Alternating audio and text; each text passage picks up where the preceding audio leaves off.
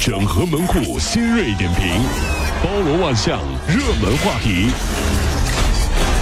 有请陶乐慕容长寿。整合昨夜今晨所有的网络热点，关注上班路上朋友们的欢乐心情。这里是陶乐慕容加速度之 Tom。在大连甘井子，一名六十二岁的环卫工在捡拾马路上的垃圾的时候啊，被一辆 SUV 撞倒了。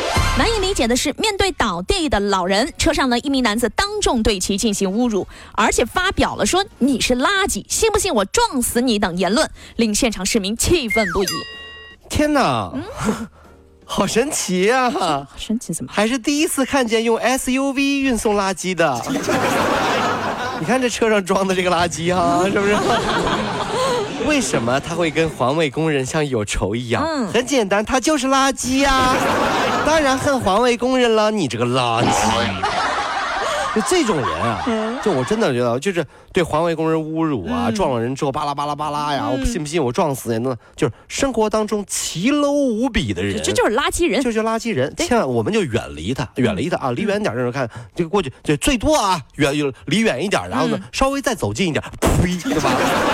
走走走，赶紧走。吉林长春工程学院的毕业典礼上，一大四男生在舞台上掏出了房房产证复印件向女友求婚，在现场同学和老师的。集体见证之下，女生当场感动哭泣，并且答应了求婚。I do，我愿意。男生说啊，房产证就是告诉他，就是我一切都准备好了。我只想这么说哈，啃老啃的这么自豪也是棒棒的。拿爸妈的钱买一房子跟女朋友求婚，哎，还哭，哎感谢，是他的钱吗？你就答应？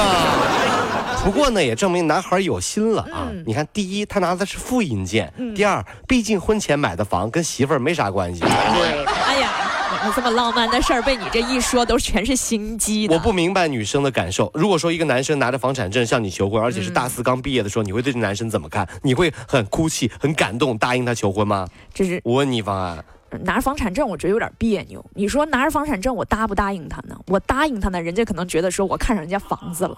房子买的离单位这么近，白买了。我不答应他呢，也许我还挺喜欢他。你得了吧你！就这么，我跟你说，今天他能拿房产证过去跟你求婚，明天再买套房，他还能跟别人求婚呢，信不信？是不是？上海网友爆料啊，闺蜜因为网购生鲜遭到外地婆婆谩骂，她的丈夫也帮婆婆说自己网购败家。生鲜呢，则被婆婆丢在外面。这名女子在朋友圈就委屈直言：“离婚算了。”引发了热议。有网友认为说：“老人啊，总收快递确实烦，多理解。”也有网友认为：“旧观念啊，真可怕。有这种婆婆，早离早解脱。换你，你离吗？”呃，如果您在家里啊和老人一起居住，呃，他们会赞同你经常网购吗？这是个问题啊。对，当然不会了，因为聪明的媳妇儿啊都是寄到单位的呀。哎，傻不傻？给婆婆买的才会寄到家里。你啊！婆婆一打开，妈，我给你买东西了，你拆拆快递。啊牛，谢谢媳妇儿。不过我也要说，大家一定要记得啊，在这个时代，任何网上的新闻。您呢？过第一遍的时候，哈哈哈啊！第二遍的时候，嗯，第三遍的时候，哦，为什么呢？嗯，这个你可能只是打开了一个新的广告方式，大概这只是某生鲜电商的广告哦，人间不拆啊。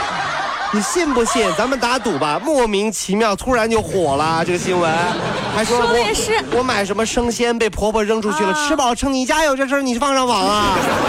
盒子什么生鲜那字儿打那么大是吧？这就是真是。十八号的晚上，小黄到西安方兴路吃饭，因为没车位，就把车停在道路啊道沿中间了。他担心呢车会挡别人道，专门留下了联系方式。对。可是他吃完饭之后回到车前，却看到车被人喷了漆，写了仨字儿：停得好。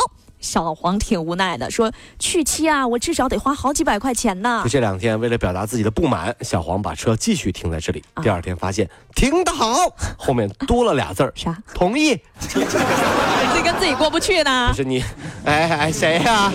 谁谁谁谁喷同意俩字啊？过两天又多俩字儿，个屁！你怎么跑这儿来连词造句了是吧？这是。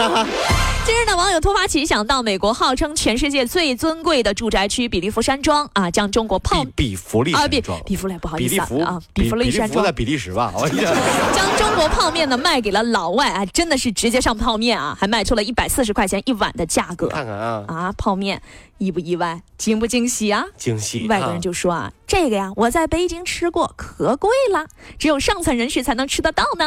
啊老外啊也喜欢满嘴跑火车，你知道吗？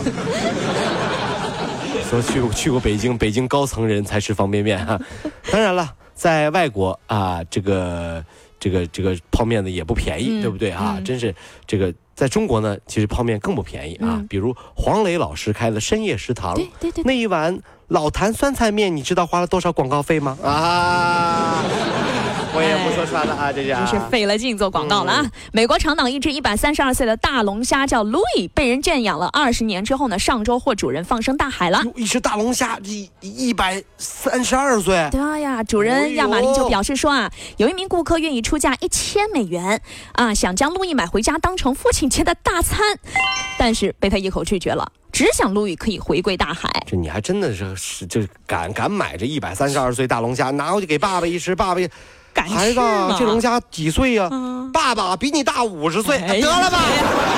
这爷爷辈儿龙虾，这是敢吃吗？这是。话说龙虾修炼成精，遇到了当年救他的小牧童，和他相爱了并和他这个在杭州西子湖畔开了一家牛蛙店。哎，生意火爆。嗯人家问了，说为什么你这龙虾你开牛蛙店呢？对呀龙虾表示希望告诉大家，牛蛙更好吃，以后可以少吃我们龙虾。来来来，吃吃牛蛙，吃牛蛙，吃牛蛙，吃牛蛙，别吃龙虾，吃牛蛙，吃牛蛙，